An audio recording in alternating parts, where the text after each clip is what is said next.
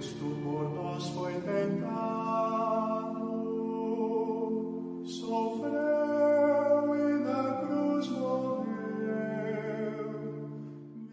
Mais um dia no nosso caminho quaresmal e hoje vamos meditar a carta de São Paulo aos Filipenses, capítulo 3, versículo 17 e versículo 20.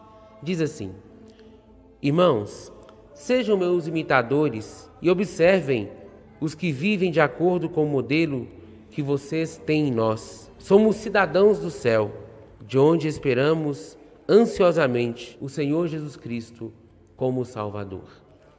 A palavra que acabamos de ouvir nos convida a ser como Jesus.